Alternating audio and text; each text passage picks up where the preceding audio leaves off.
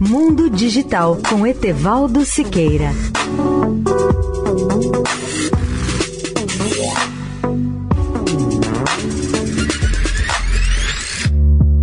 Olá, ouvintes da Eldorado. A Apple conseguiu uma espécie de trégua silenciosa quanto às mudanças de sua política de privacidade no iPhone.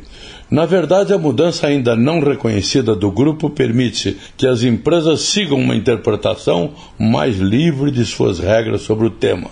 A Apple agora permite que os desenvolvedores de aplicativos coletem dados de um bilhão de usuários do iPhone para publicidade direcionada em uma decisão que permite que as empresas sigam uma interpretação muito mais livre de sua política polêmica de privacidade.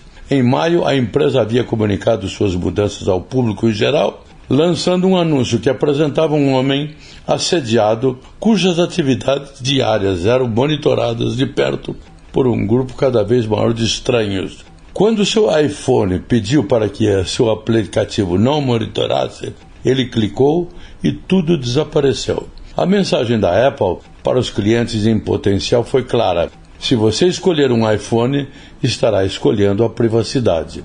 Mas sete meses depois, empresas como a Snap e o Facebook foram autorizadas a continuar compartilhando sinais de nível de usuário de iPhone, desde que os dados sejam anônimos e agregados, em vez de vinculados a perfis de usuários específicos.